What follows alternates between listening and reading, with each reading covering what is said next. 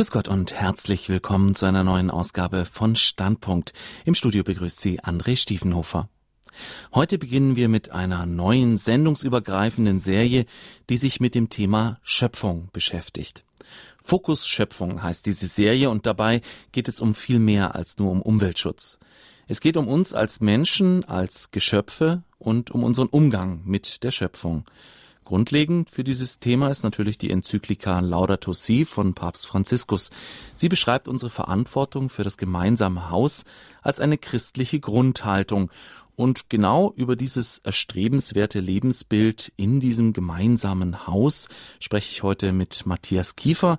Er ist Umweltbeauftragter der Erzdiözese München und Freising sowie Sprecher der Arbeitsgemeinschaft der Umweltbeauftragten der deutschen Erzdiözesen. Grüß Gott, Herr Kiefer. Guten Abend, Herr Stiefenhofer. Das ist ja schon mal ein ganz schön langer Titel, den Sie da haben, dass wir für uns zum Thema Schöpfung einen Umweltbeauftragten eingeladen haben. Das lag nahe, dass Sie dann auch noch Sprecher aller anderen Umweltbeauftragten sind, ist natürlich noch ein schöner Zusatzbonus. Dennoch, es gibt natürlich einen Unterschied jetzt zwischen Umwelt, Natur und Schöpfung. Und das haben Sie mir im Vorgespräch gesagt, der ist Ihnen wichtig. Wo liegt denn dieser Unterschied? Ja gut, Umwelt ist ein Begriff, der kommt primär aus der Alltagssprache und er beschreibt aus der Perspektive des Menschen alles das, was ihn umgibt. also insofern spricht man auch von einer natürlichen Umwelt. Heute gerne auch von einer natürlichen Um- und Mitwelt. Natur im Unterschied zur Umwelt wird dann eher gebraucht als Bezeichnung für alles, was nicht vom Menschen geschaffen wurde. Dann nochmal mit einer zusätzlichen Differenzierung in die belebte und die unbelebte Natur. Sehr verallgemeinernd könnte man davon sprechen, dass Natur der Gegenbegriff zu Kultur ist. Ja. Ähm, allerdings gibt es gerade in der modernen Naturwissenschaft dann durchaus Überschneidungen, ähm, weil diese durchaus auch Phänomene untersucht, die vom Menschen geschaffen oder mitgeschaffen wurden. Ja, also da, da ist diese klare Trennung dann etwas aufgehoben. Und jetzt zu dem dritten Begriff, dem der Schöpfung. Das ist ein Begriff, der ausdrückt, dass etwas eine Ursache, einen Urheber oder vielleicht auch einen Schöpfer hat. Wird häufig in der Kunst zum Beispiel verwendet. Da ist dann der Künstler eben der Schöpfer ähm, des Kunstwerks. In unserem Kontext hier, über den wir hier heute Abend sprechen, wo Schöpfung dann eben als Alternative zu Natur oder Umwelt verwandt wird, meint der Begriff, dass die belebte wie die unbelebte Natur eine göttliche Ursache hat. Und insofern handelt es sich bei dem Begriff der Schöpfung um einen ausdrücklich religiösen Begriff mit einem komplexen und umfassenden Konzept, was diesem Begriff zugrunde liegt. Und ich meine, dass im Alltagssprachgebrauch äh, das häufig ähm, vergessen wird oder übersehen wird, dass wenn wir den Begriff Schöpfung in den Mund nehmen, wir tatsächlich über einen religiösen Begriff sprechen. Ist ja auch der Grund, warum wir diese Sendereihe ins Leben gerufen haben, um uns mal den Fokus Schöpfung genauer anzusehen. Und wenn ich jetzt Ihre Definitionen so gehört habe, dann merkt man ja schon den großen Unterschied, wenn man Natur, Umwelt und Kultur, das ist ja immer etwas von jemandem gemachtes. Und der Mensch kann sich dann recht gerne da rausnehmen und sagen, ja, die Natur, in der lebe ich halt so. Manche sagen, ich bin ein Teil der Natur, aber muss ich nicht unbedingt sagen. Es gibt auch Leute, die sagen, ich muss so künstlich wie nur irgendwie möglich sein. Ähm, und Schöpfung, Schöpfung bedeutet da natürlich, auch ich bin geschaffen und das hat Konsequenzen auf mein Handeln. Also im Grunde ist Schöpfung das, was das dann verbindet. Auch Kultur ist ja dann im Grunde eine Schöpfung zweiten Ranges, also dass Gott hat den Menschen geschaffen, der Mensch erschafft Kultur. Insofern hat Gott dann auch die Kultur erschaffen. Nee, das geht mir jetzt etwas zu schnell. Ja? Aber nochmal, ähm, ich finde es interessant, ähm, dass, dass, Sie diese, dass Sie diese Begriffsverschiebung eigentlich schon, ähm, schon akzentuiert oder gekennzeichnet haben. Ne? Also wenn wir von Umwelt sprechen, ich habe vorhin äh, gesagt, dass, dass das eine Perspektive ist, die vom Menschen ausgeht. Ja. ja ähm, das gerät dann leicht in die Gefahr, dass alles, was nicht menschlich ist, also die nichtmenschliche Umwelt, ähm, abgewertet wird. Mhm. Ich sage nicht, dass es so sein muss, aber die Gefahr, ähm, die kann bestehen. Und deshalb, und das hatte ich vorhin auch schon versucht anzutönen, ähm, spricht man heute gerne auch von der natürlichen Um- und Mitwelt. Ja? Mitwelt deshalb, um, um diese Gefahr der, der Abwertung einfach von, schon allein vom Sprachgebrauch her einfach auszuschließen. Mhm. Ähm, Schöpfung, ähm, ist zuerst mal nicht weiter konkretisiert oder im engeren Sinn definiert. Ne? Also das kommt ja auch im ganz allgemeinen Sprachgebrauch vor. Ich hatte das Beispiel der Kunst verwendet.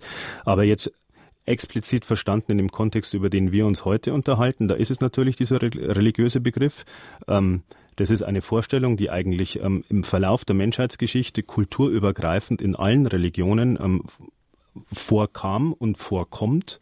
Ja, diese Vorstellung, dass die Welt, auf der wir leben, göttlichen Ursprung hat und natürlich nochmal mit einer ganz spezifischen Füllung hier in, in unserer christlichen Tradition. Mhm. In der christlichen Tradition, da ist es dann tatsächlich so, dass es dieses Dreiecksverhältnis gibt zwischen Gott, der als Schöpfer von allem geglaubt wird, ihm gegenüber alles Geschaffene als seine gute Schöpfung, wie es im Sieben-Tage-Werk dann heißt, der Mensch als Teil dieses Geschaffenen und insofern auch eingebunden in dieses Gesamt der Schöpfung, aber trotzdem als Gottes Ebenbild geschaffen und insofern mit einer gewissen Sonderstellung im Gesamt dieser Schöpfung. Deshalb habe ich von diesem Dreiecksverhältnis gesprochen. Es sind diese drei Pole, die dieses, die dieses Gesamtverhältnis kennzeichnen. Mhm. Also eine durchaus komplexe Akzentuierung hier nochmal. Ähm, auf jeden Fall ein Begriff, der noch äh, genauere Betrachtung verdient.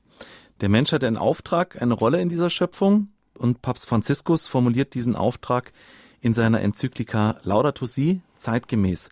Besonders jetzt im zweiten Kapitel mit dem Titel Das Evangelium von der Schöpfung und im sechsten Kapitel, in dem es dann um ökologische Spiritualität um, und Erziehung geht. Da zeigt er einen Weg für nachhaltiges Handeln aus dem Glauben. Ist natürlich nicht nur in der Enzyklika, dass sich der Papst dazu geäußert hat, aber hier sieht man diese ganzen Aussagen einmal äh, gebündelt. Jetzt hat vielleicht nicht jeder Leser die Enzyklika Laudato Si, jeder Hörer, Entschuldigung, äh, die Enzyklika Laudato Si gelesen. Was schade ist. Oder was schade wäre, wenn es so wäre. Wir haben uns aber vorher auch schon unterhalten, dass die deutsche Übersetzung vielleicht nicht gerade die beste ist. Ich habe es auch äh, getan, letzte Woche mir diese Enzyklika nochmal angeschaut und man holpert sich da manchmal schon ein bisschen durch. Also wer Englisch kann, Herr Kiefer hat schon gesagt, auf Englisch ist sie ein bisschen besser. Das liegt einfach an deutschen Satzbau und so. Ähm, aber für diejenigen, die es jetzt noch gar nicht gelesen haben oder noch keinen besonderen äh, Zugang zu dieser Enzyklika haben, wie kann man denn den Umgang des Papstes mit der Schöpfung charakterisieren? Also einleitend vielleicht der Satz vorweg, ähm, im Vergleich zu sehr, sehr vielen anderen Texten des, des Lehramts, vor allem auch des römischen Lehramts, ist speziell diese Enzyklika sehr gut lesbar. Okay. Also trotz aller Schwierigkeiten, gerade auch in der deutschen Übersetzung, Sie hatten es angesprochen, ähm, ist, ist es dennoch eine, eine sehr sehr gut lesbare ähm, Enzyklika. Sie setzt also nicht mehrere Semester Theologiestudium ähm, voraus. Ja. Interesse und die Bereitschaft, einige Stunden ihrer Lebenszeit dafür aufzuwenden, reicht als, ähm, als Hürde, die zu überwinden ist. Zu Ihrer eigentlichen Frage. Ähm, dieses Kapitel 2 der Enzyklika ähm, es ist ja überschrieben mit dem, dem, dem Titel Das Evangelium von der Schöpfung, Sie hatten es gesagt, ähm, ist eigentlich zweigeteilt. In dem ersten Teil dieses zweiten Kapitels gibt uns Papst Franziskus eine, eine sehr persönliche Reflexion, an manchen Stellen würde ich sogar von einer Meditation sprechen, über die entsprechenden Schlüsselstellen in der Heiligen Schrift.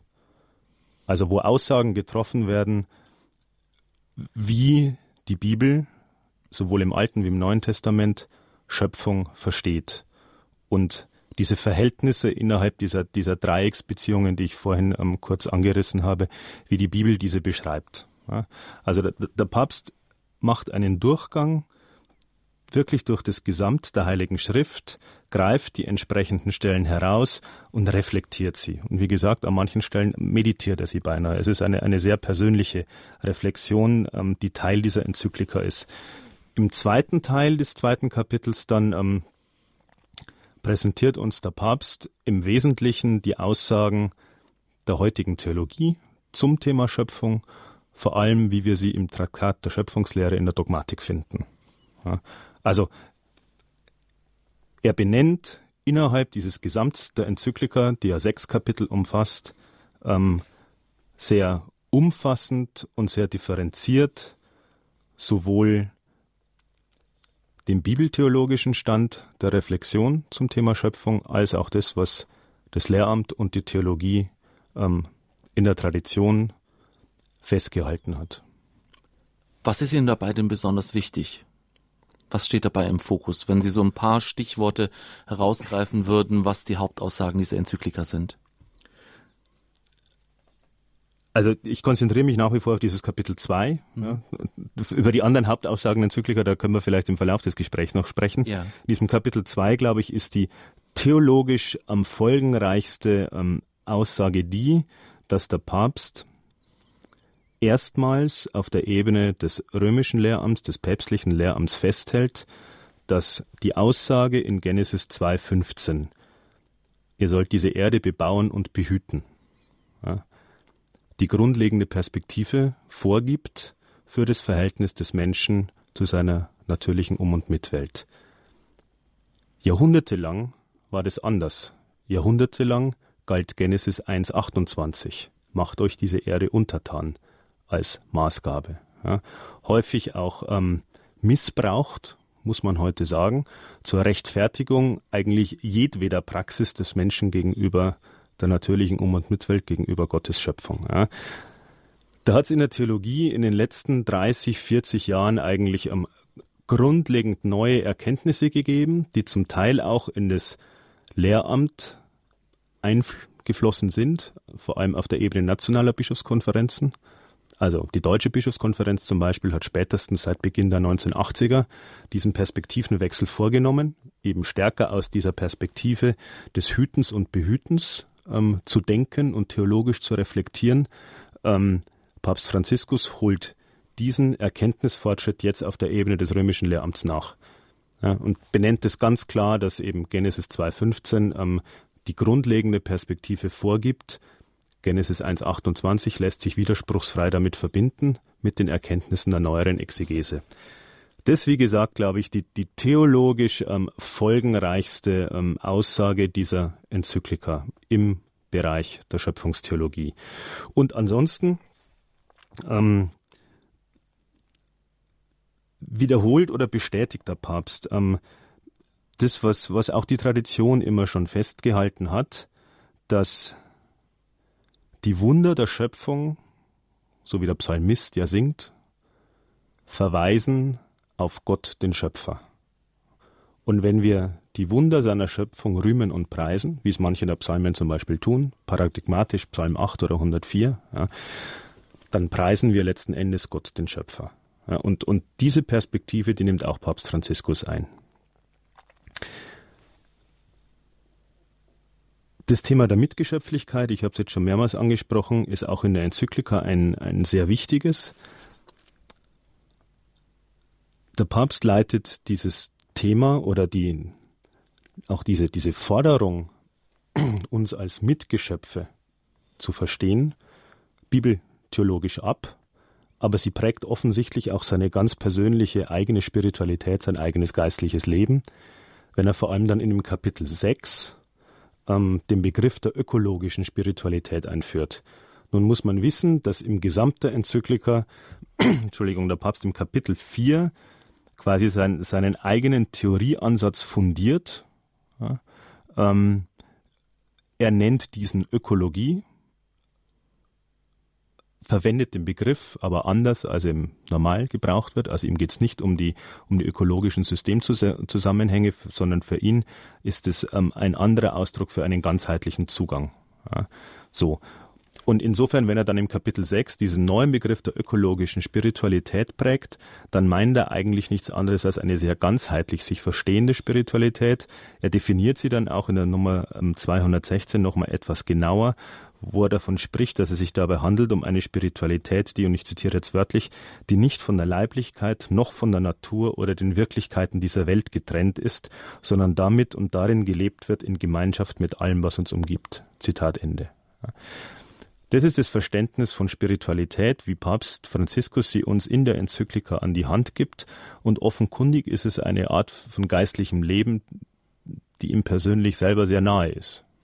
Also zumindest höre ich diese Worte so, als wenn sie durchaus authentisch und mit Leben gefüllt wären. Und ich wiederhole es nochmal, weil ich, weil ich der festen Überzeugung bin, dass, dass in diesem Verständnis von Spiritualität sehr eine sehr grundlegende Aussage weit über diese Enzyklika hinaus ähm, getroffen wird. Ich meine sogar sagen zu können, dass das ein, ein Kennzeichen vom Papst Franziskus und zumindest seinem bisherigen Pontifikat als Ganzem ist.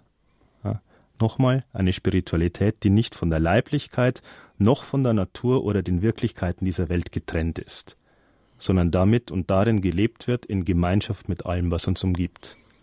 Mhm. Das ist natürlich ein äh, ein Ansatz, der sehr wenig individuell ist. Also es ist so ein ähm, sehr gemeinschaftlicher Ansatz, sehr kollektiver Ansatz. Also ich bin eingebettet in alles um mich herum. Ja. Das äh, könnte man jetzt ja auch so verstehen, ähm, Gott ist alles. Verstehen Sie, was ja, ich, was ja, ich meine? Ja, ja, Das ist, denke ich, auch ein Vorwurf, den da, der da hin und wieder gekommen ist, dass man sagt, jetzt glauben wir denn jetzt das gleiche wie die Hindus zum Beispiel, ne? Nein, also wo, wo, wo akzentuiert er das denn so dezidiert katholisch? Also ja, es ist in gewisser Weise eine Neuakzentuierung, der, aber der Tradition. Ja. Das individuelle Gottesverhältnis ist nach wie vor ein sehr persönliches. Also auch in dieser Definition, wie ich sie eben zweimal zitiert habe. Mhm. Ja. Ähm, der Mensch, der Einzelne, ist eingebettet quasi auf der horizontalen Ebene in alles, was ihn umgibt die menschliche Gemeinschaft, seine Mitmenschen, seine soziale Mitwelt, aber eben auch die natürliche Gemeinschaft, seine Mitgeschöpfe. Ja. Aber quasi die vertikale Beziehung, Beziehung nach oben, die Gottesbeziehung, die ist nach wie vor eine sehr persönliche. Und, und insofern durch, durchaus, also traditionell und gut katholisch. Also was man dem Papst, glaube ich, nicht vorhalten kann, ist, dass er, dass er da in Richtung von irgendwelchen panentheistischen ähm, Vorstellungen abdriftet, dass es in Richtung eines ähm, neuheidnischen ähm, es Esoteriktums ginge, ähm, wo, wo Natur vergöttlicht würde, überhaupt gar nicht. Nee. Mhm. Ähm, was er aber macht, ist, dass er, dass er schon die, die eigentlich die, die, die klassische biblische Vorstellung auch des biblischen Menschen ähm, vielleicht sich neu vergegenwärtigt ja, und diese, diese biblische Vorstellung dann nochmal ähm, verstärkt, indem er zurückgreift auf, auf ganz bestimmte auch geistliche Traditionen. Ja, also er beruft sich unter anderem ganz stark auf, auf seinen Namensgeber als Papst, der auf den heiligen Franz von Assisi und die franziskanische Tradition, ein Strang. Der zweite Strang wird nicht verwundern, er als Mitglied des Jesuitenordens, die ignatianische Tradition. Ja, ähm, er ist in seiner Kindheit und Jugend ja stark von den, ähm, von den Salesianern Don Boscos geprägt worden. Auch, auch diese, dieser Strang an geistlicher Tradition findet sich in der Enzyklika. Eine starke Rolle spielt die Orthodoxie, also Schöpfungsvorstellungen, wie sie im orthodoxen Christentum vorkommen. Ähm, sein zentraler Gewährsmann in der Enzyklika dafür ist der Patriarch Bartholomäus. Er greift indigene Traditionen auf und insofern natürlich das, was er als Südamerikaner aus seiner eigenen Heimat kennt. Und, und das glaube ich ist ein Kennzeichen dieser Enzyklika im Ganzen, sie versteht sich ja als Dialogangebot an die Welt, an jeden Menschen, der auf diesem Planeten lebt, wie es glaube ich in der Nummer drei heißt.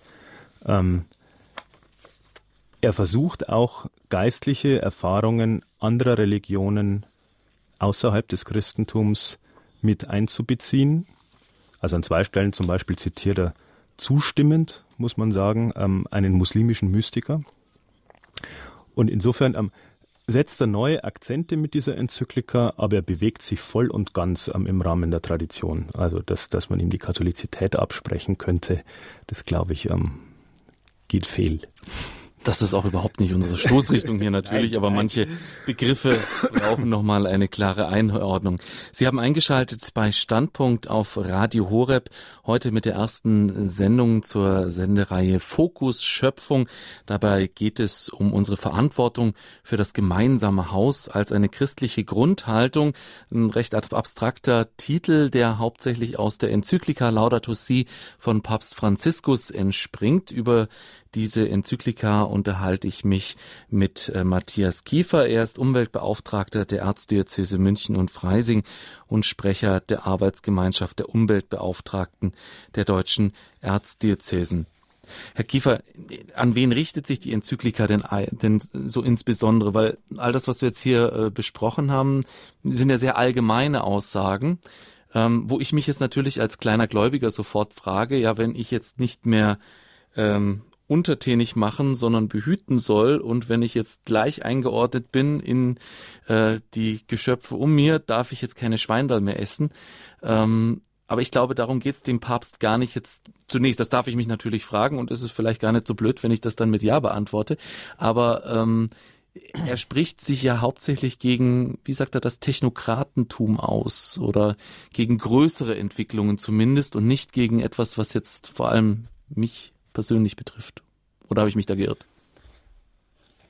Also wer, wer ist der Adressat oder die Adressatin dieser Enzyklika? Jeder Mensch, der auf diesem Planeten lebt. Und das ist tatsächlich ein ganz neues Verständnis einer Enzyklika, weil in der Tradition ist eine Enzyklika ein Lehr- und Mahnschreiben eines Papstes an die Mitglieder seiner Kirche, also an die Mitglieder der Katholiker, die Katholikinnen und Katholiken. Ähm, Papst Franziskus weitet den Adressatenkreis dramatisch, indem er sie wirklich ähm, als Dialogangebot versteht, eben an jeden Menschen, der auf diesem Planeten lebt, also an jeden, vielleicht mit der kleinen Zusatzqualifikation, der oder die in Sorge ist um das gemeinsame Haus. Aber eine, eine weitere Vorbedingung ähm, wird nicht ähm, geschaffen. Und dennoch, und das glaube ich, das ist gerade auch für die Rezeption der Enzyklika wichtig, ähm, immer wieder festzuhalten, auch wenn sie in einem anderen Stil geschrieben ist, ist als vielleicht das, was wir sonst aus Rom so kennen. Auch wenn sie versucht, ähm, nicht nur die Mitglieder der katholischen Kirche zu adressieren, sondern, sondern auch ähm, Mitglieder anderer Religionen. Dennoch bleibt es eine Enzyklika mit dem entsprechenden Verbindlichkeitsgrad für Katholikinnen und Katholiken. Das mal so ganz allgemein zu den Adressaten. Also an wen ist diese Enzyklika gerichtet? Und an der Stelle auch nochmal betont, weil wir das, das merke ich an mir selbst immer wieder beim Lesen, ähm, weil wir das oft unterschlagen. Es ist ein Text, der an die ganze Welt geht, mit völlig unterschiedlichen ähm, geografischen, kulturellen und so weiter Voraussetzungen. Also es ist nicht ein Text, der nur an die deutsche Kirche oder nur an die deutschsprachige Kirche oder nur an die europäische Kirche gerichtet ist, mit den Verhältnissen, wie wir sie hier aus unserer Heimat kennen, sondern es ist ein Text, der an die ganze Welt gerichtet ist und die, ähm, die Verhältnisse vor Ort, die sind extrem heterogen und diese Heterogenität und Unterschiedlichkeit die, glaube ich, die müssen wir uns als Leserinnen und Leser immer vor Augen halten, wenn wir uns den Text anschauen und uns fragen, was meint denn der Papst damit? Das trifft doch überhaupt nicht das, wie wir unsere eigene Wirklichkeit so erleben und erfahren. So, ähm, wie ist die Gliederung der Enzyklika? Das, glaube ich, ist, ist an der Stelle vielleicht ganz sinnvoll, nochmal kurz einzuschieben. Vorhin schon gesagt, sie hat sechs Kapitel. Ähm, Kapitel 1, das ist das umfassendste, rein von, von der Textmenge her versucht auf dem Stand der heutigen Wissenschaften, und der Plural, die Mehrzahl ist hier wichtig, also auf dem Stand der heutigen Wissenschaften, die großen sozialen und ökologischen Herausforderungen hier und heute zu benennen und zu analysieren. Ja. Ähm, wichtig es geht um die Verbindung der sozialen und ökologischen Herausforderungen. Deshalb ist es in meinen Augen auch nicht ganz zutreffend, diese Enzyklika als reine Umwelt- oder Klimaenzyklika zu titulieren, wie es in der Rezeption vor allem am Anfang passiert ist.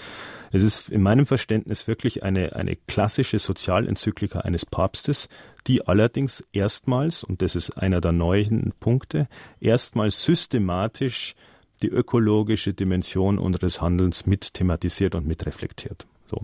Also Kapitel 1, ähm, auch diesem klassischen Gliederungsprinzip in der kirchlichen Soziallehre, dem Dreischritt des Sehen, Urteilen und Handelns folgend.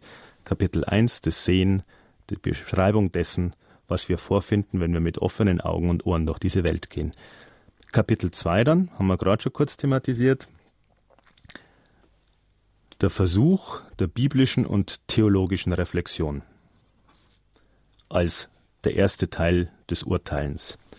Im Kapitel 3 kommt quasi die, die, die zweite Analyseperspektive, wo er mit dem Rückgriff auf die Kulturanthropologie versucht, dem, was er im Kapitel 1 beschreibt, auf den Grund zu kommen, also zu fragen, was sind denn, was sind denn die Gründe für die Situation, in der wir uns vorfinden.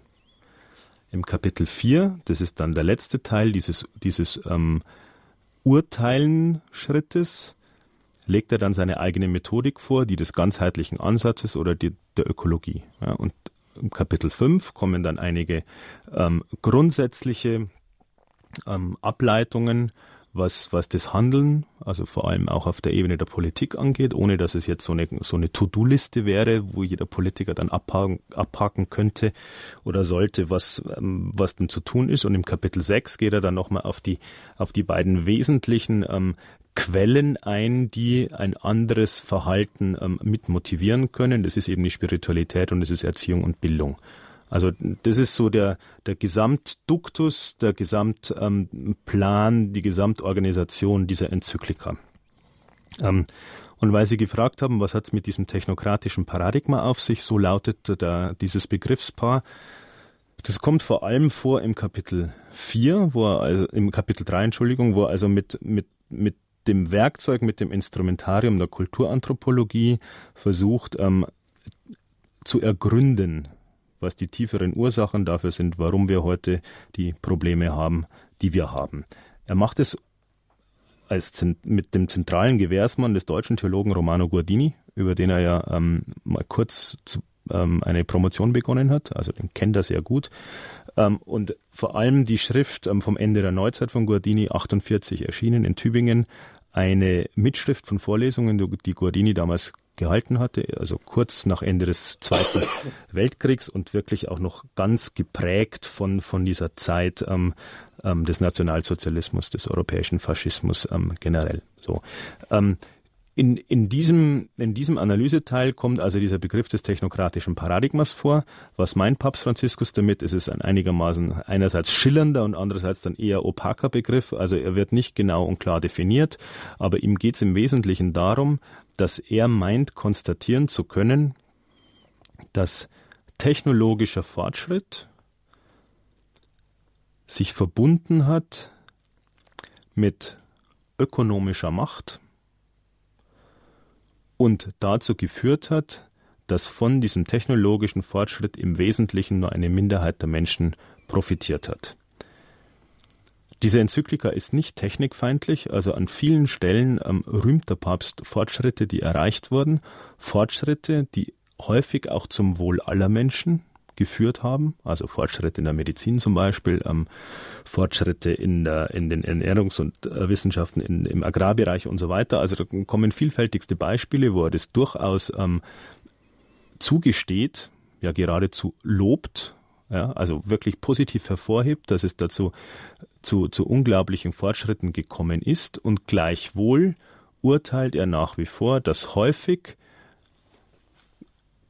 etwas flapsig ausgedrückt, diejenigen den Rahmen des Ganzen abgeschöpft haben, die einfach ähm, die, die Eliten ähm, an der Spitze von Unternehmen, zum Teil auch an der Spitze von Ländern waren. Ja.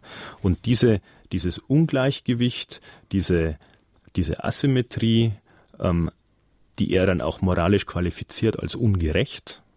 Ja, ähm, die Vorherrschaft auch dieses Denkens, deshalb Paradigma, also technokratisches Paradigma, ähm, macht er als, als eine der wesentlichen Ursachen dafür aus, ähm, dass wir die Probleme haben, die wir haben, im sozialen wie im ökologischen Bereich.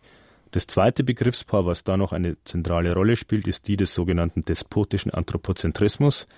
Ähm, muss wieder erklärt werden. Also Anthropozentrismus, der Mensch stellt sich in die Mitte. Ja, ähm, das Ganze aber despotisch, also ausbeuterisch, herrschend und letzten Endes will der Papst damit charakterisieren, dass in seinen Augen der Mensch sich übernimmt, häufig, sich an die Stelle Gottes setzt, sich selbst zum Schöpfer macht, ja, jegliches Maß und Mitte, jegliche Orientierung verloren hat, eben weil gottlos geworden. Ja, und in dieser Maßlosigkeit, in dieser Zügellosigkeit, in dieser Hybris und eigenen Selbstüberschätzung dann eben auch zu Dingen fähig wird und nicht nur fähig wird, sondern sie auch tut, die eben auch wiederum zum Teil desaströse Konsequenzen für Mitmenschen wie für die natürliche Um- und Mitwelt haben.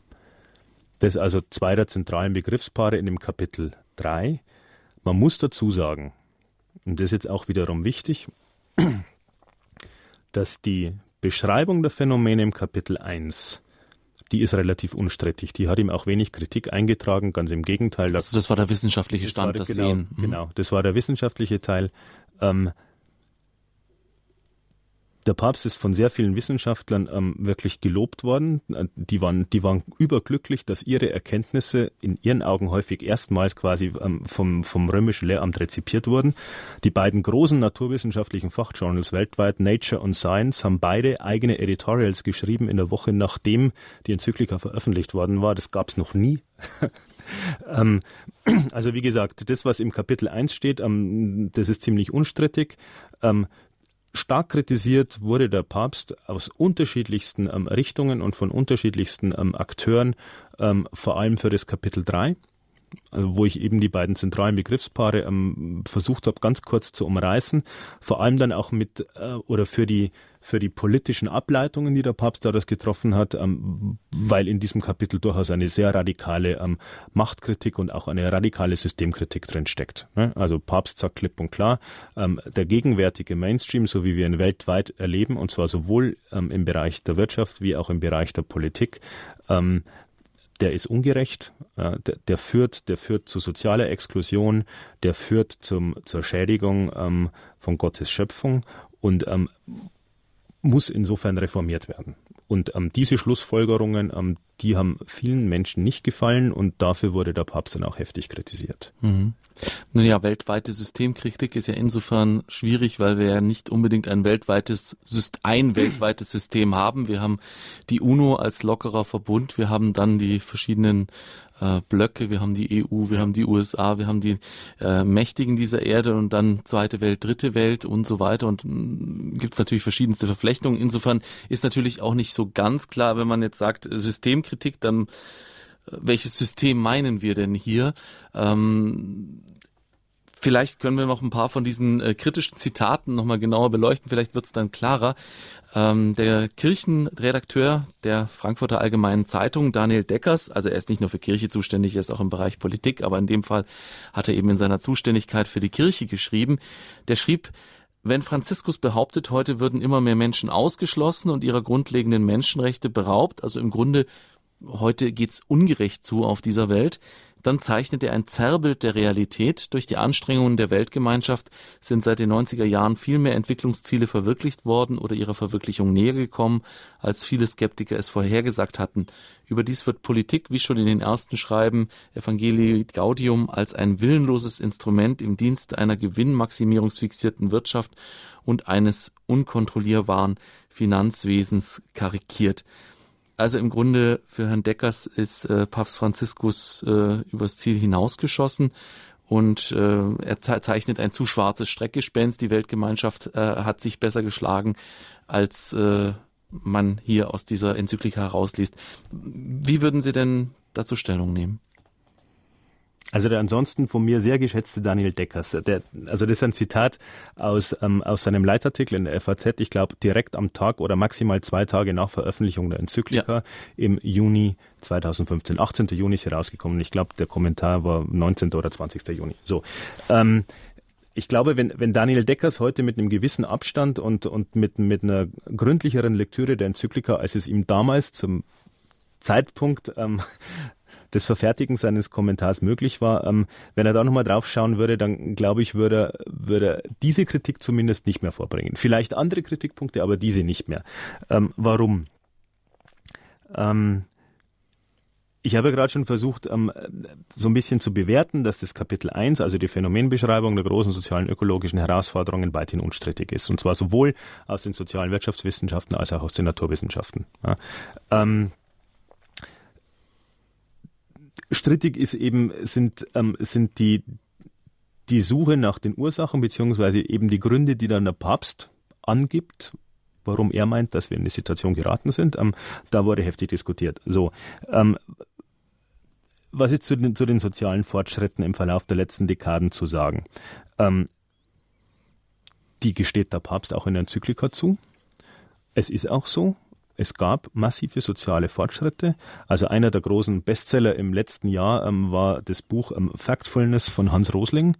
Ähm, der genau dieses ganzes Buch lang aufgezeigt hat. Ich glaube, 17 Dimensionen war es, wo er wirklich empirisch belegt, dass sich die Menschheit da in den letzten Jahrzehnten entgegen der häufig auch medial geäußerten Meinung tatsächlich ähm, sozial verbessert hat Ja, also es gab Fortschritte und trotzdem ähm, gesteht Rosling mehr oder weniger am Ende einer, einer jeden Erörterung dieser 17 Dimensionen zu, dass das in aller Regel zu Lasten ähm, der Umwelt ging, beziehungsweise mit hohen ökologischen Kosten verbunden war. Ja, ähm, und zweitens ist dazu zu sagen, dass trotz der Fortschritte, die es gegeben hat, natürlich immer noch massive Ungerechtigkeiten bestehen, dass immer noch Menschen, und zwar nicht wenige, sondern im Gegenteil, leider sehr, sehr viele, ähm, ihrer grundlegenden Menschenrechte beraubt werden. Woran mache ich es fest? Eine Zahl nur. Wir haben nach wie vor weltweit etwa 800 Millionen Hungernde und 2,1 oder 2,2 Milliarden mangelernährte Menschen. Was bedeutet das? Das bedeutet, dass diese Menschen massiv eingeschränkt sind in ihrer Handlungsfähigkeit, dass einige ihrer grundlegenden Menschenrechte massivst verletzt werden, täglich. Ja. Und wenn man diesen Zustand als ungerecht charakterisiert, dann glaube ich, sprechen da gute Gründe für. Und das macht der Papst. Mhm. Ja, also nochmal, in dem Einserkapitel, da benennt er die großen ökologischen Herausforderungen. Dazu zählen unter anderem der Klimawandel, dazu zählt der dramatische Verlust der Biodiversität, dazu zählt ein Stickstoffkreislauf, der massiv aus dem Ruder läuft und, und, und. Ähm, das sind alles Befunde, die viele Naturwissenschaftler im Verlauf der letzten Jahrzehnte empirisch zweifelsfrei belegt haben. Und der Papst korreliert aber diese großen ökologischen Herausforderungen mit den großen sozialen Themen. Ja, also Bildung, Ernährung, ähm, Gesundheit, ähm, Zugang zur Arbeit. Und was man sonst noch unter, unter diesen ganzen Katalog drunter fassen kann, wie auch von den diversen UN-Organisationen ähm, immer wieder thematisiert wird. Und er setzt die beiden miteinander in Beziehung. Ja. Und er sagt schon, dass quasi die beiden Dimensionen den Korridor vorgeben für das, was man eine gerechte Entwicklung auf einer globalen Ebene nennen könnte. Und das ist sein Ziel. Oder paraphrasiert, so der Untertitel der Enzyklika, die Sorge um das gemeinsame Haus. Mit allen Menschen, die in diesem Haus leben, mit allen Mitgeschöpfen, die in diesem Haus leben, auf der Grundlage all dessen, was die Ökosysteme uns an die Hand geben. Mhm. Also für mich ist es auch sehr hilfreich, sich wieder in Erinnerung zu rufen, dass der Papst jeden adressiert. Mhm. Denn ich habe das Gefühl, ähm, der Herr Deckers äh, stört sich da ein bisschen dran, dass die Ziele der UNO gering geschätzt äh, werden vom Papst jetzt hier. Also sozusagen, äh, die Weltgemeinschaft hat nicht genug getan.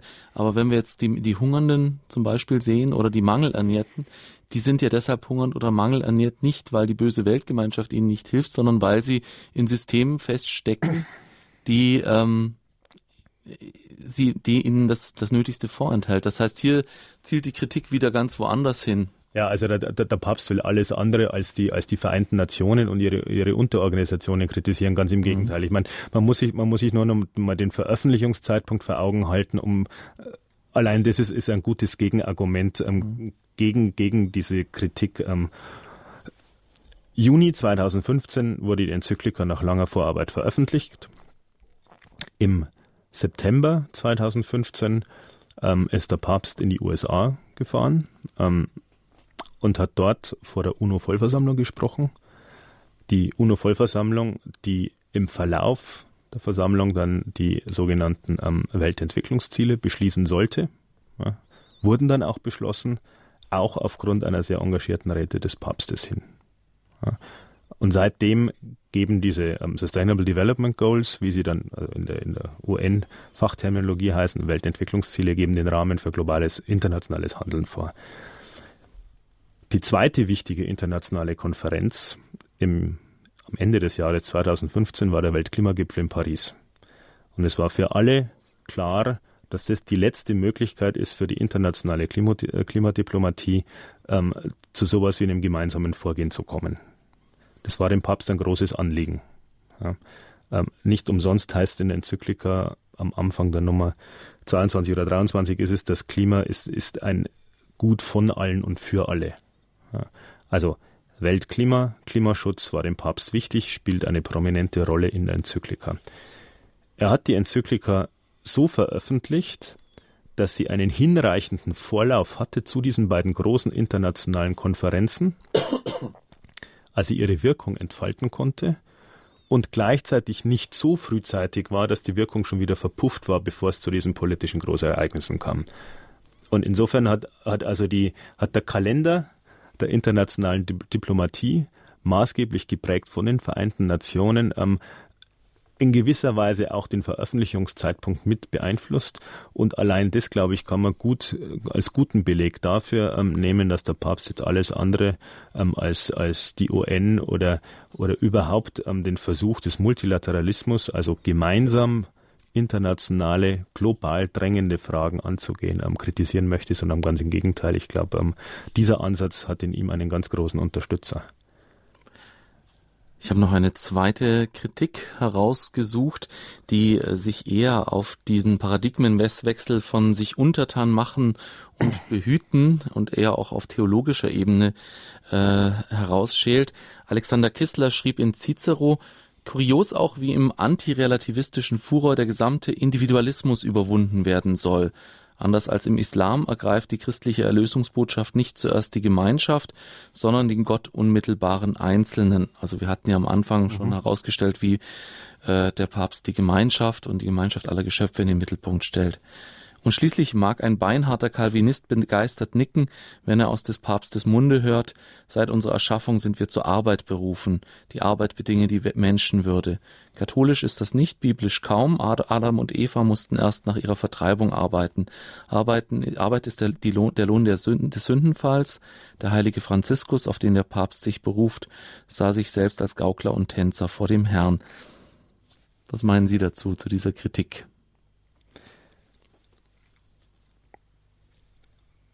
Also was Kissler meines Erachtens hier macht, ist der Versuch des, sagen wir mal, des absichtlich lächerlich Machens der Enzyklika. Ähm, es, der Papst redet doch nicht von Kollektiverlösung, ja, er, sondern er, er wendet sich gegen den wachsenden Egoismus in Wirtschaft, Gesellschaft und Politik. Das ist also mein, mein, mein Gegenargument gegen den einen Kritikpunkt von Kissler. Und dann in Bezug auf die Bedeutung der Arbeit jetzt im menschlichen Leben, da ist der zentrale Referenzpunkt in der Enzyklika Papst Johannes Paul II ja, mit seiner Enzyklika Laborem Exerzens. Und zwei wesentliche Aussagen dieser Enzyklika von Anfang der 1990er von Johannes Paul II. sind, zum einen gehört es zum Wesen des Menschen, sich in der Gestaltung seiner Welt auszudrücken und zu entfalten. Das ist also tatsächlich eine anthropologische Aussage, die Johannes Paul II. hier vornimmt. Es gehört zum Wesen des Menschen, seine Welt gestalten zu wollen, so. Und die zweite wesentliche Aussage von LE ist, dass es ein Menschenrecht auf Arbeit in dem Sinn gibt, dass der Mensch von seiner Hände Arbeit leben können muss. Ein Menschenrecht, nicht eine Pflicht zum Arbeiten, so wie Kissler das hier karikierend darstellt, mit Rückgriff auf Calvin. Ja.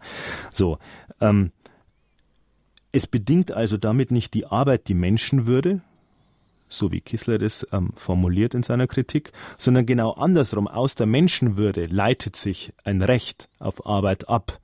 Weil man arbeiten muss, um einen Unterhalt zu haben. Nein, sondern weil ich, weil ich das Recht darauf habe, mit meiner Hände Arbeit einen, mein, den, den, den mir nötigen Lebensunterhalt selbst verdienen zu können. Ja, also der Mensch will keine Almosen kriegen. Der Mensch will Arbeit haben, dass er sich und die Seinen würdig ernähren kann, kleiden kann, ihnen ein Dach über dem Kopf geben kann. Das ist die Aussage, die, die Papst Johannes Paul II. in seiner Enzyklika Laborem Exerzens trifft. Ja. Und der Mensch hat ein Recht darauf. Ja. Und natürlich ist, da, ist Johannes Paul II. da geprägt worden, auch von seiner eigenen ähm, polnischen Biografie, mit, mit, ähm, mit der starken Unterstützung der Gewerkschaft, vor allem auch von Solidarność. Ja. Also dem, dem Papst war, war durchaus bewusst, von was er redet, wenn er von einem Recht auf Arbeit spricht. Aber das ist die zentrale Aussage von LE. Auf die beruft sich Papst Franziskus in seiner Enzyklika Laudato Si. Und insofern kann ich Kissler an der Stelle einfach nicht wirklich ernst nehmen. Und weil ich weiß, dass er eigentlich ein kluger Kopf ist, glaube ich, dass er schon verstanden hat, was Papst Franziskus hier sagen will. Ähm, er bezieht halt eine Gegenposition. Ja, Gegenpositionen haben viele bezogen zur Enzyklika Laudato Si, über die wir heute sprechen.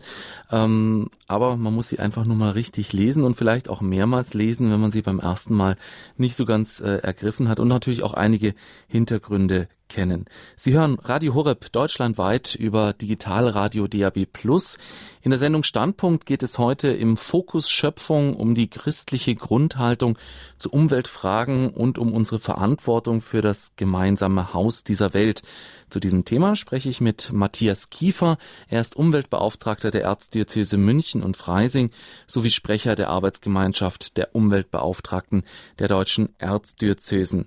Und nach einer kurzen Musikpause ähm, werden wir uns jetzt auch mal praktischen Dingen zuwenden, nachdem wir uns jetzt sehr lange über theologische und allgemeine Fragen der Enzyklika Laudato Si äh, unterhalten haben und uns mal fragen, was das konkret für uns bedeutet.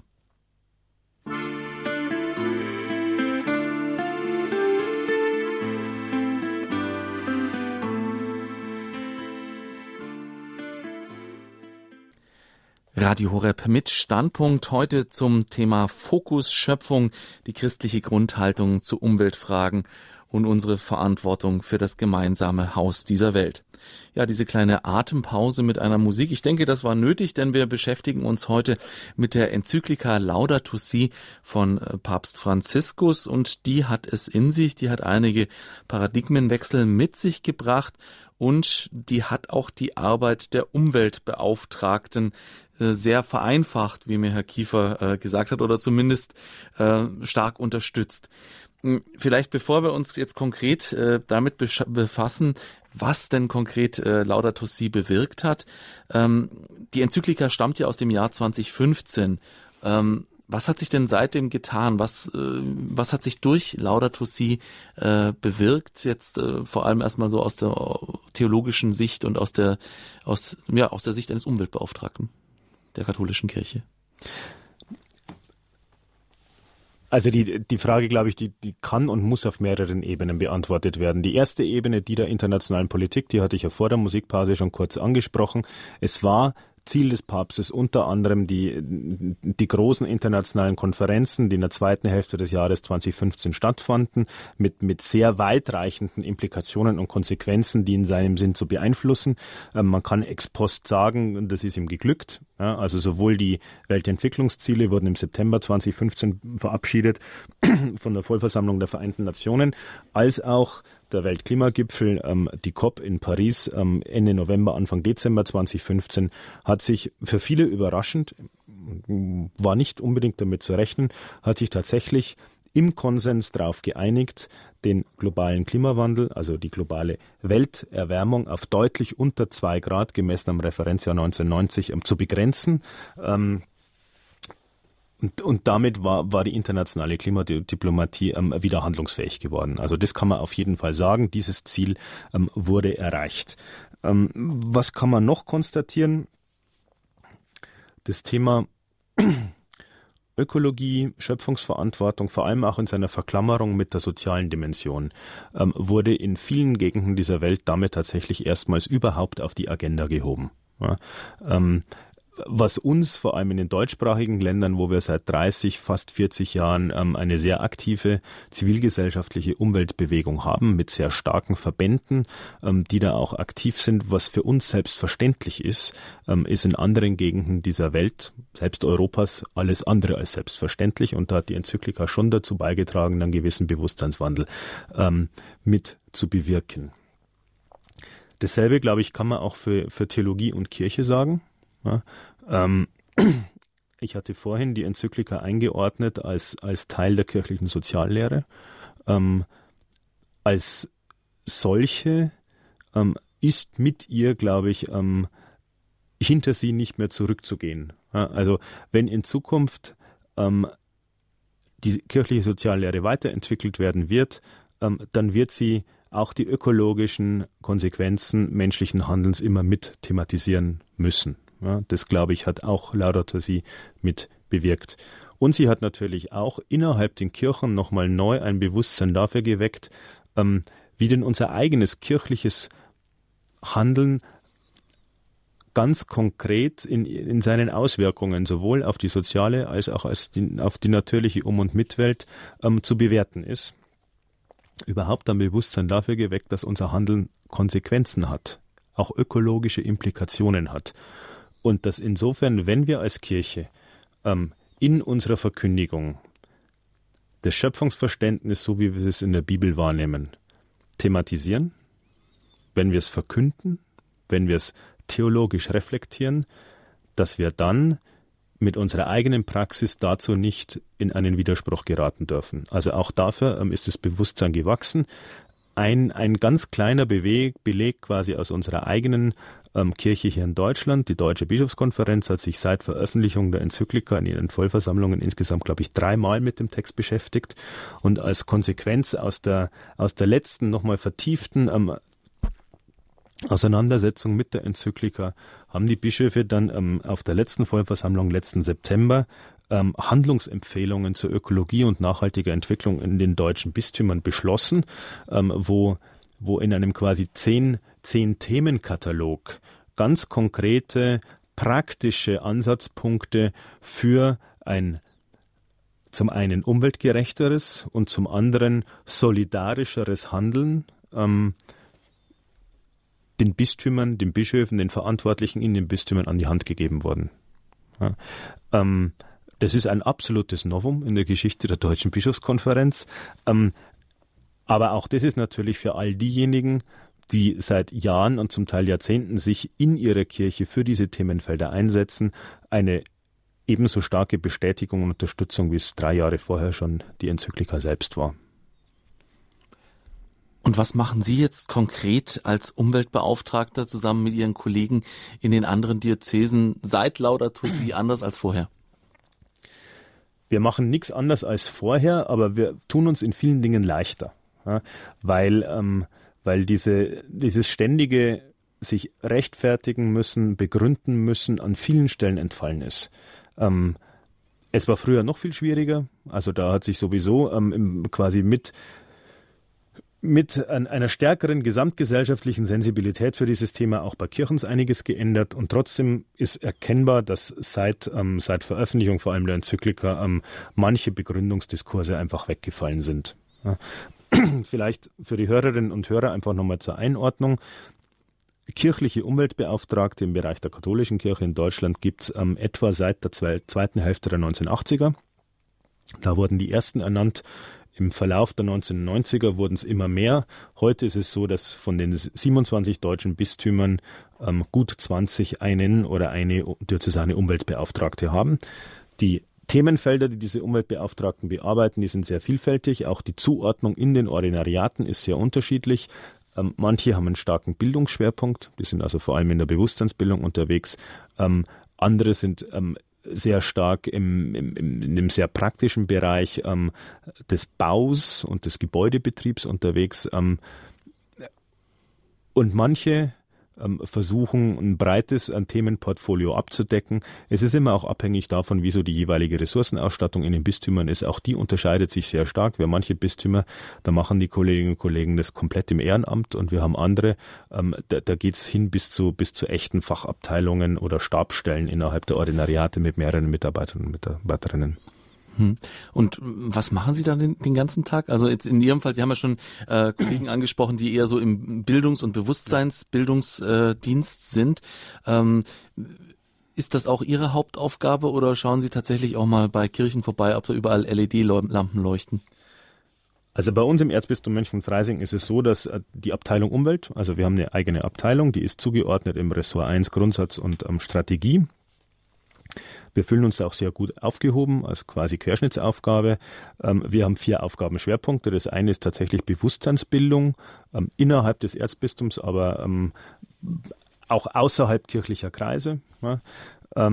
Die zweite Aufgabe ist, wir sind innerhalb des Ordinariats, also der diözesanen Verwaltung, die zuständige Fachabteilung, wo im Prinzip alles aufschlägt, was man im weitesten Sinn unter Umwelt subsumieren kann. Sobald es ins Ordinariat reingeht, ähm, egal auf welcher Ebene, ist die Wahrscheinlichkeit groß, dass es irgendwann seinen Weg auf den Schreibtisch in die Abteilung Umwelt findet. Die dritte ähm, Aufgabe ist, dass wir kirchliche Positionen ähm, auch nach außen vertreten, vor allem gegenüber der staatlichen Verwaltung, gegenüber den Verbänden in der Zivilgesellschaft, ähm, zum Teil auch ähm, der Politik gegenüber, dann allerdings immer in enger Abstimmung und nur mit Mandatierung durch das Katholische Büro Bayern, die ja die eigentlich zuständige Fachstelle dafür sind. Ähm, und die vierte Aufgabe, die ist in den letzten Jahren auch vom Umfang her stark angewachsen. Wir haben tatsächlich den Auftrag, ähm, die ökologischen Auswirkungen des kirchlichen Eigenhandels in unserem Erzbistum ähm, zu verbessern. Ja, also die, die schädlichen Auswirkungen zu verringern, die positiven zu stärken. Und da kommen dann all die, all die Themen vor, die Sie gerade eben mit, mit den LEDs ähm, beispielhaft angerissen haben. Also wir, wir beschäftigen uns tatsächlich mit Energieverbräuchen in, in kirchlichen Gebäuden. Wir beschäftigen uns ähm, damit, also man nennt das dann das kirchliche Beschaffungswesen, also sprich, welche Produkte werden von wem ähm, unter welchen Konditionen eingekauft.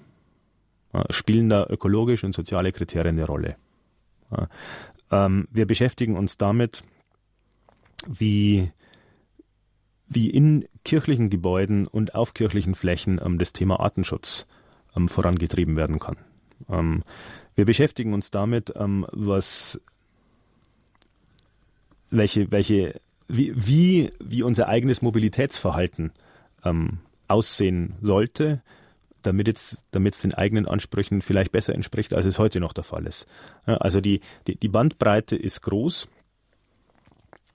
was diese ganz, ganz konkret praktischen Themen angeht. Wir sind darüber hinaus aber halt auch ganz stark und das seit vielen Jahren, das glaube ich kennzeichnet auch so ein bisschen die Umweltarbeit bei uns im Erzbistum. Wir sind stark auch im Bereich der Aus- und Fortbildung tätig, ähm, sowohl fürs Ehrenamt als auch fürs Hauptamt. Das heißt, wir versuchen die entsprechenden Berufsgruppen ähm, wenn es im Hauptamt ist, ähm, zu qualifizieren für diese Umweltthemen, ähm, für die Herausforderungen, vor denen wir stehen. Wir versuchen es aber auch ganz stark im Ehrenamt, sprich, dass wir Umweltbeauftragte in den Kirchenstiftungen ähm, fortbilden, dass wir sogenannte kirchliche Umweltauditoren ähm, qualifizieren, die dann vor Ort in ihren Vereinen, in ihren Pfarrverbänden ähm, versuchen, tatsächlich die eigene kirchliche Praxis umweltgerechter ablaufen zu lassen. Standpunkt bei Radio Horeb. Heute bei uns Matthias Kiefer. Er ist Umweltbeauftragter der Erzdiözese München und Freising sowie Sprecher der Arbeitsgemeinschaften der Umweltbeauftragten der deutschen Erzdiözesen. Er hat eben recht konkret dargestellt, was ein Umweltbeauftragter so macht. Vorher haben wir uns sehr ausführlich über die Enzyklika Laudato Si unterhalten. Jetzt wollen wir natürlich auch wissen, liebe Hörer, was Sie zu dem Thema sagen, Ihre Fragen dazu hören, sowohl was die Enzyklika angeht, als auch dann vielleicht auch konkrete Umweltfragen. Auch da gibt es ja äh, kontroverse Meinungen. Sprechen Sie uns an, Fragen, stellen Sie Ihre Fragen und sagen Sie Ihre Meinung unter der 089 517 008 008 können Sie sich beteiligen und wenn Sie von außerhalb von Deutschland anrufen, die 0049 89 517 008 008 089 517 008 008. Wir freuen uns auf Ihre Anrufe und nach einer kleinen Musikpause sind wir gleich wieder für Sie da.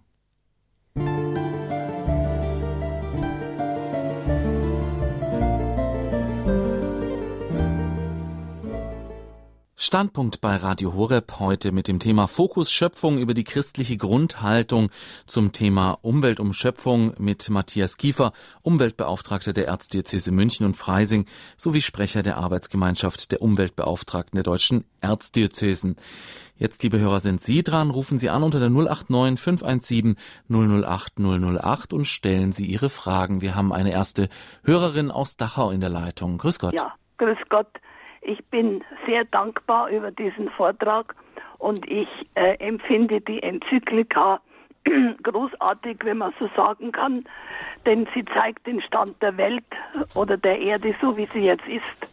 Und ich finde, wenn jemand daran eine Kritik ausübt, der ist entweder blind oder ich muss leider sagen dumm.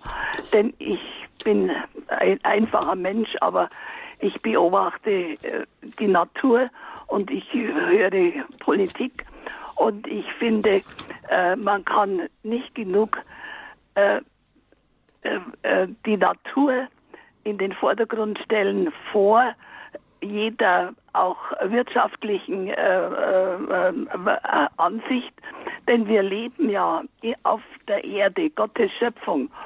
Und wir müssen eigentlich, und die Kirche müsste eigentlich mehr äh, das Fasten und das Sparen äh, der, um, der äh, Ressourcen bringen. Es wird so viel Luxus äh, hergestellt. Ich frage mich immer, ob das für die ewige Seligkeit so gut ist.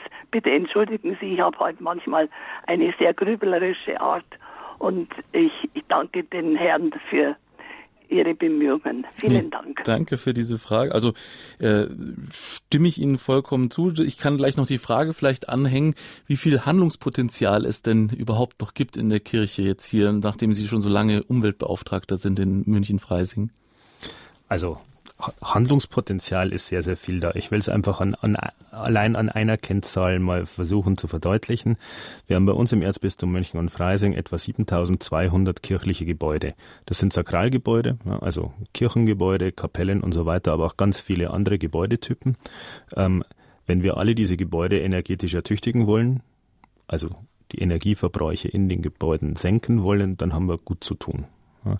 Deshalb war unsere Strategie in den letzten Jahren, ich darf in Klammern vielleicht mit einem kleinen Stolz auch dazufügen, eine erfolgreiche Strategie zu versuchen, ähm, das diözesane Regelhandeln in die Richtung zu verschieben. Ja, also die Standardabläufe und Prozesse und die üblichen Standardsetzungen im Baubereich und im Gebäudebetrieb ähm, stärker zu ökologisieren ähm, und so das ganz normale Regelhandeln in die richtige Richtung zu schieben. Also wegzukommen von irgendwelchen punktuellen Einzelentscheidungen, von irgendwelchen Leuchtturmprojekten, ähm, die in sich jeweils gut waren, die aber auch bedeutet haben, dass es immer wieder an jedem Einzelfall erneut rechenschafts- und begründungspflichtig war, das in die Richtung zu verschieben, dass einfach die, das ganz normale Regelhandeln anders wird. Und wir haben das geschafft, dass wir im März 2015, also noch vor der Veröffentlichung der Enzyklika, möchte ich hinzufügen, ähm, tatsächlich diözesane Nachhaltigkeitsleitlinien verabschiedet bekommen haben, die dann auch vom Generalvikar in Kraft gesetzt wurden ähm, und die seitdem das zentrale Referenzwerk für das entsprechende Tun bei uns im Erzbistum sind. Mhm. Aber noch jede Menge Potenzial nach oben. Äh, ja, natürlich. die Arbeit geht nicht aus. 089 517 008 008 ist Ihre Leitung hier ins Studio. Als nächstes haben wir Herrn Hitzel aus dem Stuttgarter Raum in der Leitung. Grüß Gott. Guten Tag und guten Abend. Guten Abend. Es war interessant, der Vortrag, was Sie darüber gesagt haben. Umwelt ist ein großes Thema. Ich komme von der Autoindustrie. Ich habe 30 Jahre bei Daimler in Stuttgart unter Turkheim gearbeitet und es war mir immer ein Anliegen, als ich noch also im Beruf war. Jetzt bin ich mittlerweile schon über zehn Jahre in Rente, aber ich habe mich verabschiedet von schweren Autos. Ich fahre ein Smart und der soll voll elektrisch werden. Also die Emissionen, die sind die Ursache von unserem jetzigen Zustand, auch mit unserem Wetter. Und äh, da haben wir sehr viel zu tun. Und Smart wird voll elektrisch in 2020 und äh, die Emissionen, die, die sind, die sind gravierend. Wir müssen da wegkommen und zwar könnte das alles schon viel, viel weiter sein, wenn nicht die Lobby äh, immer noch auf, dem, auf der alten Technologie von Verbrennungsmotoren wären auch im Flugzeugbetrieb äh, diese Triebwerke, äh, was das die Umwelt belastet und warum wir so ein Wetter haben wie jetzt, ist alles eine Folge von, ist alles eine Folge von Emissionen. Und da müssen, können wir viel dazu beitragen äh, mit unserem, mit unserer Einstellung, ja. Äh, wir müssen nicht alles mit dem Auto erfahren oder mit dem Flugzeug erfliegen.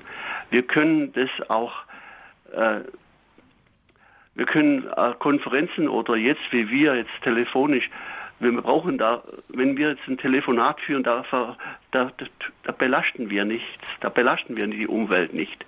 Das kann man halt mit der Telekommunikation so wunderbar machen. Und äh, da müssen wir mehr tun und mehr, uns mehr sensibilisieren. Die, die Umwelt, das ist unser Leben und von dem hängen wir alle ab. Weil äh, das entscheidet über unser Leben. Wenn man das zu Ende denkt, wird unsere Erde vielleicht bald so aussehen wie auf dem Mond. Da wird gar nichts mehr sein, ja wir verbrennen. Ja. Das wollen wir mal nicht hoffen. das ist ja dramatisch, aber wenn man das zu Ende denkt, was hier abläuft, wie viele Millionen Flugzeuge, wie viele Milliarden von Fahrzeugen, mhm. alles auf dem Alter Technologie, was schon längst verändert werden müsste. Dass es ein Wandel äh, sein muss, das denke ich, ist äh, ganz ja, klar. Das ist die Frage, wie das eben jetzt am besten geht. Ähm, Herr Kiefer, vielleicht können Sie dazu noch etwas sagen. Ja, also es ist dem Hörer Hitzel durchaus am ähm, zuzustimmen, dass, ähm, dass der Klimawandel ja, und, und die Wetterausprägungen dieses globalen Klimawandels, ähm, die, die haben wir letzten, letzten sehr langen und heißen Sommer in Deutschland erlebt und auch das Winterwetter, wie wir es jetzt in der, in der, in der Extremausprägung erleben, ist auch eine Ausprägung davon. Ähm, dass die Ursachen dafür tatsächlich die globalen Treibhausgasemissionen sind. Ja, da gibt es ähm, unterschiedliche menschliche Handlungsfelder, von denen diese verursacht werden. Ähm, das ist zum einen die Art der Energieerzeugung, das ist zum anderen natürlich dann der Konsum, das ist der Gebäudebereich, was der an Energie braucht. Ähm, aber mit am stärksten tabuisiert in der öffentlichen Diskussion, auch weil es natürlich mit die stärksten Auswirkungen auf individuelles Verhalten hat, ähm, sind die vom Hörer angesprochenen Mobilitätsfragen und es sind die eigenen Ernährungsgewohnheiten. Ja. Da tut sich Politik schwer, diese zu adressieren, weil die Quittung unmittelbar erfolgt. Ja. Ähm, aber sie müssen bearbeitet werden. Auch die Themen müssen angegangen werden. Die deutsche Politik, die hat einen eigenen Klimaschutzplan vorgelegt, ähm, wo sektorenübergreifend erstmals ähm, quantitative Einsparungsziele definiert wurden. Inwiefern dieser Plan jetzt in den nächsten Jahren ähm, tatsächlich umgesetzt werden wird, ist, ist die große Frage. Aber dass wir in die Richtung gehen müssen und nicht nur wir hier in Deutschland, sondern als Weltgemeinschaft. Und dazu hat sich die, ähm, haben sich die, die Länder, die internationale Staatengemeinschaft auf der COP in Paris ja verpflichtet. Das, glaube ich, ist unstrittig. Mhm. Sehen Sie denn diese Elektroautos tatsächlich als Alternative an? Man hört ja immer mal wieder, dass die gerade die Entsorgung der äh, Akkus und so weiter, dass das auch nicht so ähm, umweltfreundlich sei. Und wenn das in diesem Ausmaß geschieht, muss der Strom ja auch irgendwo herkommen und inwieweit er in diesen Massen Alternativenergie produziert ist. Sie kennen diese ganzen äh, Facebook-Diskussionen wahrscheinlich ganz gut. Können Sie dazu ein bisschen was sagen? Jetzt wird es natürlich extrem ähm, komplex und vielschichtig. Also die erste Randbedingung, die erfüllt sein muss, Sie haben es gerade schon angesprochen, wenn wir über Elektromobilität sprechen, dann hat es nur dann tatsächlich eine positive Auswirkung auf das Klima, wenn der dafür benötigte Strom rein aus erneuerbaren Energiequellen kommt. So. Ähm, und diese Randbedingung ist noch lange nicht erfüllt. Zweitens ist es so, ein 1 zu 1 ersetzen aller heutigen Verbrennerautos durch Elektroautos ähm, löst ein Problem, lässt andere Probleme einfach weiterlaufen, also was den Platzbedarf angeht und so weiter, was, was die ganze, was, was die ressourcenseitige Frage angeht, woher kommen die, die Materialien zur Herstellung dieser ähm, Fahrzeuge und so weiter, das bleibt gleich ähm, und wirft zugleich neue Herausforderungen auf, ähm, die nach der Entsorgung der Akkus ist das eine Thema. Und das zweite Thema ist auch die Frage, ja, wo, also, woher kommen die Ressourcen, woher kommen die Materialien für diese Akkus? Viele davon sind sogenannte seltene Erden, die sind auch nur begrenzt vorhanden. Ähm, also wir, wir, wir laufen einen ganzen Rattenschwanz von neuen Problemen rein. Insofern glaube ich persönlich, ohne jetzt ausgewiesener Autofachmann zu sein, allein von dem, wie ich die Diskussion wahrnehme, die Elektromobilität, die kann ein Baustein sein in diesem größeren Puzzlespiel einer zukünftigen nachhaltigeren Mobilität. Ähm, nur auf dieses Pferd zu setzen, ähm, scheint mir nicht sinnvoll und scheint mir auch nicht wirklich zielführend zu sein. Aber für den Moment ist es für einige definierte Anwendungsbereiche sicher, sicher eine gute Brückentechnologie. Soweit würde ich schon gehen. Und ansonsten, glaube ich, gilt das, was der Hörer eben auch schon ähm, bei seinem Anruf gesagt hat. Ähm, wir müssen uns schon fragen, ob all die Strecken, die wir täglich überwinden, ob die wirklich notwendig sind. Und wenn sie notwendig sind, dann müssen wir uns fragen, wie wir sie überwinden. Hm. Und da glaube ich, da gibt es einen ganzen Blumenstrauß an alternativen Möglichkeiten, die tatsächlich auch umweltfreundlicher sind, die häufig auch menschenfreundlicher sind, ja, ähm, als nur auf die Elektromobilität zu setzen. Hm. Sie haben es auch angesprochen, dass es da hauptsächlich auch um Bewusstseinswandel geht, dass man sich überlegt, muss ich meinen Urlaub unbedingt jetzt jedes Jahr in der Karibik machen? Kann ich das nicht auch mal näher machen? Vielleicht mal eine Fahrradtour oder so? Und Sie haben ja auch den zweiten großen Punkt der persönlichen Ernährung angesprochen. Auch das ist ja eher in meiner persönlichen Entscheidung und ich ernähre mich ja nicht unbedingt unge ungesunder, nur weil ich mich umweltfreundlicher ernähre. Ja, es geht um persönlichen Bewusstseinswandel, das ist das eine. Und dieser Bewusstseinswandel, der hat natürlich auch viel mit einer eigenen persönlichen Haltung zu tun. Und da ist dann der Brückenschlag zur Enzyklika, was wir vorhin lang und ausgiebig diskutiert haben, weil der Papst ja nichts anderes ähm, einfordert als tatsächlich eine Änderung unserer Haltung. Und, und ähm, mit einer bestimmten Grundhaltung ähm, erledigen sich viele der Einzelthemen da mehr oder weniger von alleine. Ja. Also Bewusstseinswandel und Haltungsänderung auf einer individuellen Ebene ist das eine. Das andere sind aber schon ganz klare Rahmenbedingungen und da kommt die Politik ins Spiel. Ja, und nachdem wir in einer Demokratie als Bürgerinnen und Bürger selbst ähm, unsere Politik wählen, ja, ähm, liegt es zumindest mittelbar auch in unserer Verantwortung, welche Politik wir wählen ja, dass die entsprechenden Rahmenbedingungen so gesetzt werden, dass ähm, umweltgerechteres, schöpfungsfreundlicheres Handeln ähm, tatsächlich auch ähm, das, das Erstrebenswerte ist. Ja. Und, und auch das betrifft wieder unterschiedliche Bereiche. Mhm. Da gehört der Verkehr dazu, da gehört, ähm, da gehört die Ernährung dazu, da gehört, gehört die Energieerzeugung dazu und, und, und. Ja, aber Politik setzt die Rahmenbedingungen. Und natürlich ist es auch so, dass in all diesen Themenfeldern starke Lobbyinteressen da sind, ja, ähm, was zum Vorteil von etwas Neuen ist, ist in aller Regel zum Nachteil vom Bestehenden. Insofern sind die Beharrungskräfte groß und insofern, und das sei auch zur Ehrenrettung von Politik gesagt, ähm, insofern ähm, hat Politik da tatsächlich auch, auch eine nicht leichte Aufgabe. Ja. Nochmal auf das Beispiel ähm, der Mobilität bezogen, wird inzwischen ja auch breit öffentlich auch diskutiert. Auch dafür steigt das Bewusstsein.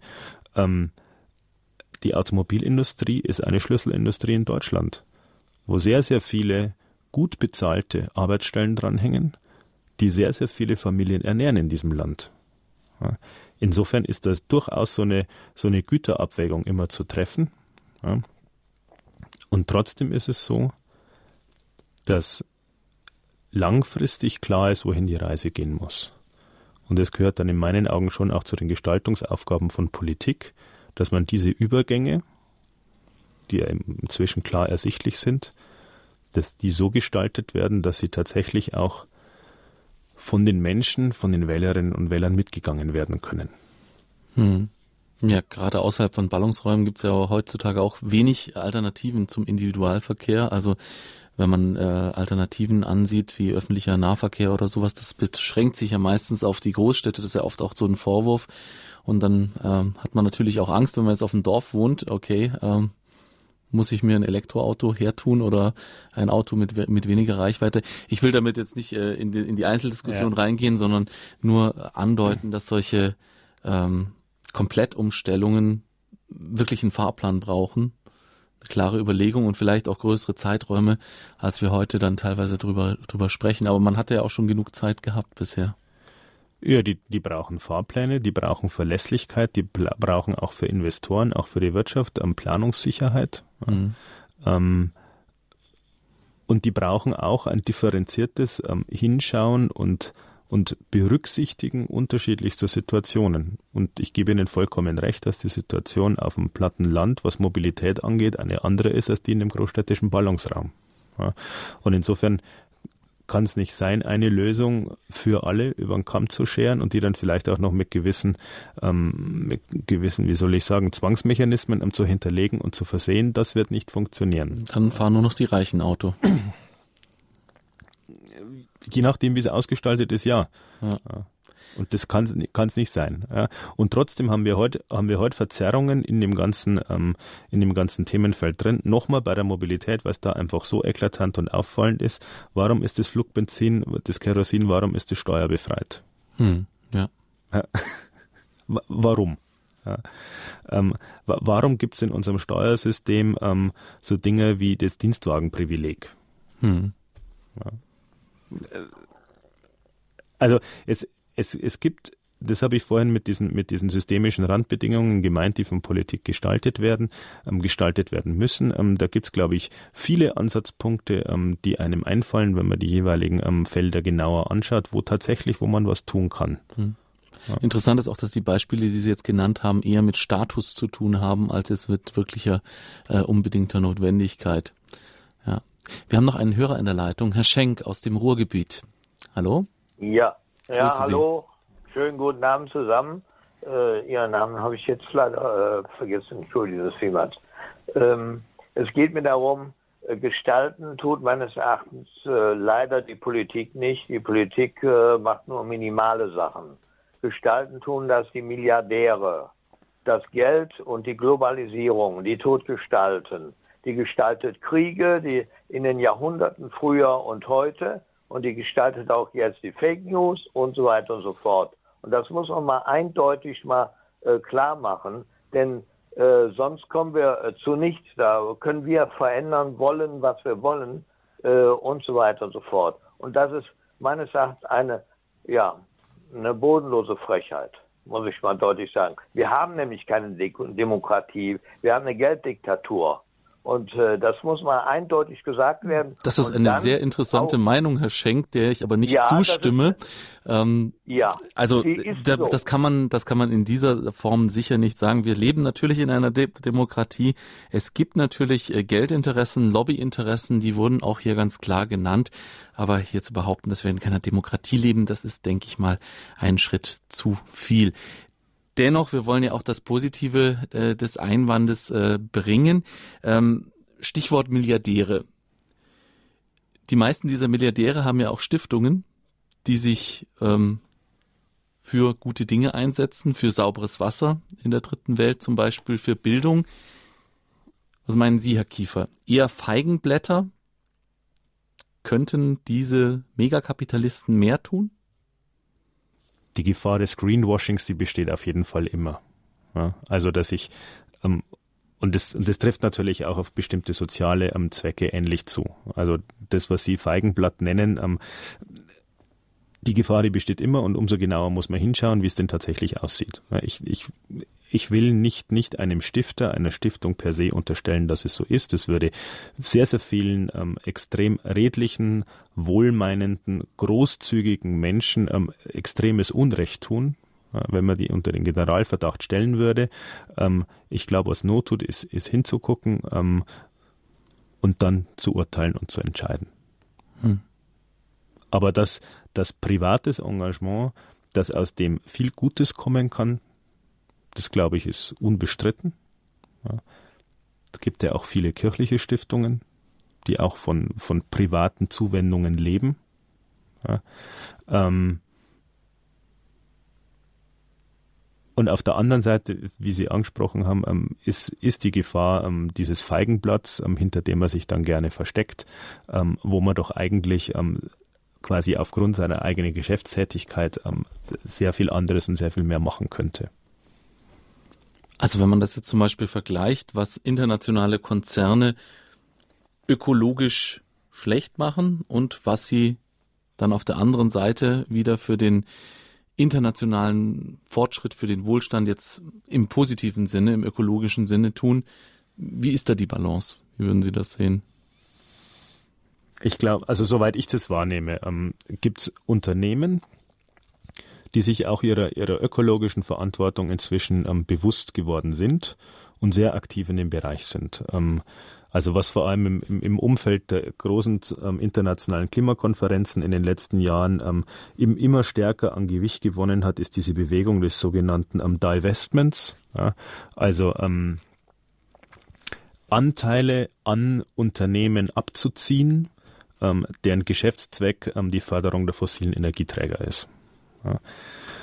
Ähm, das passiert, das passiert in, in sehr, sehr großem Umfang. Ähm, und diese Politik, die wird von Unternehmen verfolgt, praktiziert, ähm, die auch in ihrem eigenen Verhalten immer stärker tatsächlich diese ökologischen Belange berücksichtigen. Ja, ähm, und soweit ich das wahrnehme, sind, sind, sind diese Unternehmen, die, die konsequent selber handeln, ähm, die Mehrzahl. Es sind mehr als diejenigen, deren eigentlicher Geschäftszweck ähm, weder menschen- noch umweltfreundlich ist und die sich dann aber gleichzeitig versuchen, hinter einer bestimmten Stiftung zu verstecken. Das mag es geben, aber soweit ich das wahrnehme, ist, das, ähm, ist, ist die Zahl derer, die tatsächlich konsequent was tun, größer als, als die der anderen. Also insofern kann man diese sehr, sehr krasse Kapitalismuskritik, die jetzt gerade geäußert wurde, jetzt nicht unterstreichen. Sie meinen ja. den Hörereinwand. Mhm. Ähm, dass starke Lobbyinteressen ähm, unterwegs sind. Auf der nationalen Ebene, vor allem aber auf der internationalen Ebene, glaube ich, ist unbestritten. Ähm, ich tue mir schwer bei dem Gedanken, dass es einige Milliardäre sind, also das quasi an Personen festzumachen. Ähm, mag sein, dass das daran liegt, dass ich da zu wenig Einblick habe. Aber soweit ich das einfach so als interessierter Bürger dieses Landes mitverfolge, ähm, sind es tatsächlich eher Unternehmensinteressen, die sich dann über bestimmte ähm, Lobbys ähm, versuchen, Einfluss zu verschaffen. Hm. Wo sehen Sie denn weltweit jetzt noch den größten Handlungsbedarf? Wir haben gesagt, in Deutschland hauptsächlich Mobilität und persönliche Ernährung. Was könnte man weltweit am schnellsten nee, umsetzen? Nee, ich, ich, hatte gesagt, Oder? nicht, dass es falsch verstanden wird. Ähm, also die, die Berührungspunkte mit dem persönlichen Leben sind in den Handlungsfeldern Mobilität und Ernährung am engsten. Okay. Und, und trotzdem brauchen wir natürlich auch im Bereich der Energiepolitik, im Bereich ähm, der der Gebäude ähm, im Bereich der Verkehrsinfrastruktur oder überhaupt Infrastruktur, auch da ähm, sind die entsprechenden ähm, Ansätze zu fahren. So, ähm, was brauchen wir international? Ich glaube, ähm, in, in, der politischen Großwetterlage, in der wir global im Moment stehen, brauchen wir ein ähm, sich zurückerinnern und ein erneutes sich verpflichten darauf, dass globale Herausforderungen am besten durch Multilateralismus ähm, angegangen werden. Also als internationale Staatengemeinschaft zusammen, also eigentlich nur die, das, das politische Umsetzen dessen, was nochmal im Rückgriff auf die Enzyklika, was Papst Franziskus ähm, genannt hat, diese, diese Sorge um das gemeinsame Haus ja, als Leitidee. Mhm. Wir leben alle auf diesem einen Planeten miteinander und deshalb macht Sinn, diese globalen Herausforderungen gemeinsam anzugehen und nicht in, in irgendwelche Nationalismen zurückzuverfallen. Mhm. Das scheint mir im Moment also eine der größten Herausforderungen zu sein. Und dann auf der, auf der Sachebene wäre es das, was auch wiederum der Papst in der Enzyklika ähm, eingefordert hat, dieses Zusammendenken von den großen sozialen und ökologischen Themen. Ja. Beide haben ihre Berechtigung, Beide müssen verzahnt miteinander gesehen werden und entsprechend politisch adressiert werden. Und bei den ökologischen großen Herausforderungen, ich habe es vorhin schon mal genannt, da glaube ich, haben wir im Moment vor allem natürlich den globalen Klimawandel als große Herausforderung ähm, und wir haben natürlich den dramatischen Verlust der Artenvielfalt als große Herausforderung. Mhm. Und wir haben da geht es aber dann ist auch wieder schon fast zu viel ähm, in die Tiefe bei diesen sogenannten planetaren Grenzen natürlich noch einige andere große Herausforderungen. Die Versauerung der Meere, ähm, der zunehmende Plastikmüll, ähm, wo wir überhaupt gar nicht wissen, wie das irgendwann auch auf unsere eigene, ähm, also auch auf die menschlichen Körper quasi ähm, zurückschlägt. Ähm, wir haben Stickstoffkreisläufe, die massiv aus dem Ruder geraten sind und, und, und. Also es ist, es ist viel zu tun ähm, und, und die, die Zahlen über die letzten Jahre sind trotz gestiegenen Bewusstseins immer noch so, dass sich die Situation verschlechtert und insofern ist da dringend Einhalt mhm. geboten. Mhm. Höchste Zeit also, dass wir den Fokus Schöpfung setzen. Heute unser Thema bei Standpunkt. Unsere Zeit neigt sich langsam dem Ende. Über die christliche Grundhaltung zum Thema Umwelt und Schöpfung habe ich gesprochen mit Matthias Kiefer, Umweltbeauftragter der Erzdiözese München und Freising sowie Sprecher der Arbeitsgemeinschaft der Umweltbeauftragten der deutschen Erzdiözesen. Herr Kiefer, vielen Dank für das Gespräch und für diese auch abschließende ja, Zukunftsappell, diesen abschließenden Zukunftsappell, damit wir auch wissen, warum wir uns in Zukunft weiter ökologisch engagieren sollten. Danke Ihnen. Liebe Zuhörer, Sie können diese Sendung gerne nochmal hören, entweder in unserem Podcast auf www.horeb.org oder ganz einfach in der Radio Horeb App auf Ihrem Smartphone kostenlos herunterzuladen. Einen klassischen Mitschnitt dieser Sendung können Sie natürlich auch gerne bei unserem CD-Dienst bestellen. Schön, dass Sie mit dabei waren. Es verabschiedet sich von Ihnen André Stiefenhofer.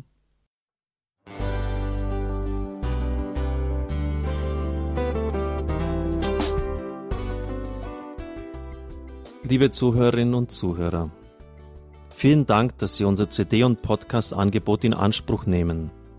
Wir freuen uns, dass unsere Sendungen auf diese Weise verbreitet werden. Dieser Dienst ist für Sie kostenlos. Für uns ist er allerdings mit einem nicht unerheblichen finanziellen Aufwand verbunden. Deshalb sind wir für jede Spende dankbar. Alle Bankverbindungen unserer Spendenkontos können Sie über unsere Homepage horeb.org unter dem Menüpunkt Spenden einsehen. Dort besteht auch die Möglichkeit, online zu spenden. Natürlich nach den neuesten Sicherheitsstandards. Sie können diese Informationen auch bei unserem Hörerservice unter der Telefonnummer 08328 921 110 erfragen. Ich wiederhole die Rufnummer 08328 921 110. Vergelt's Gott für Ihre Unterstützung. Ihr Pfarrer Kocher.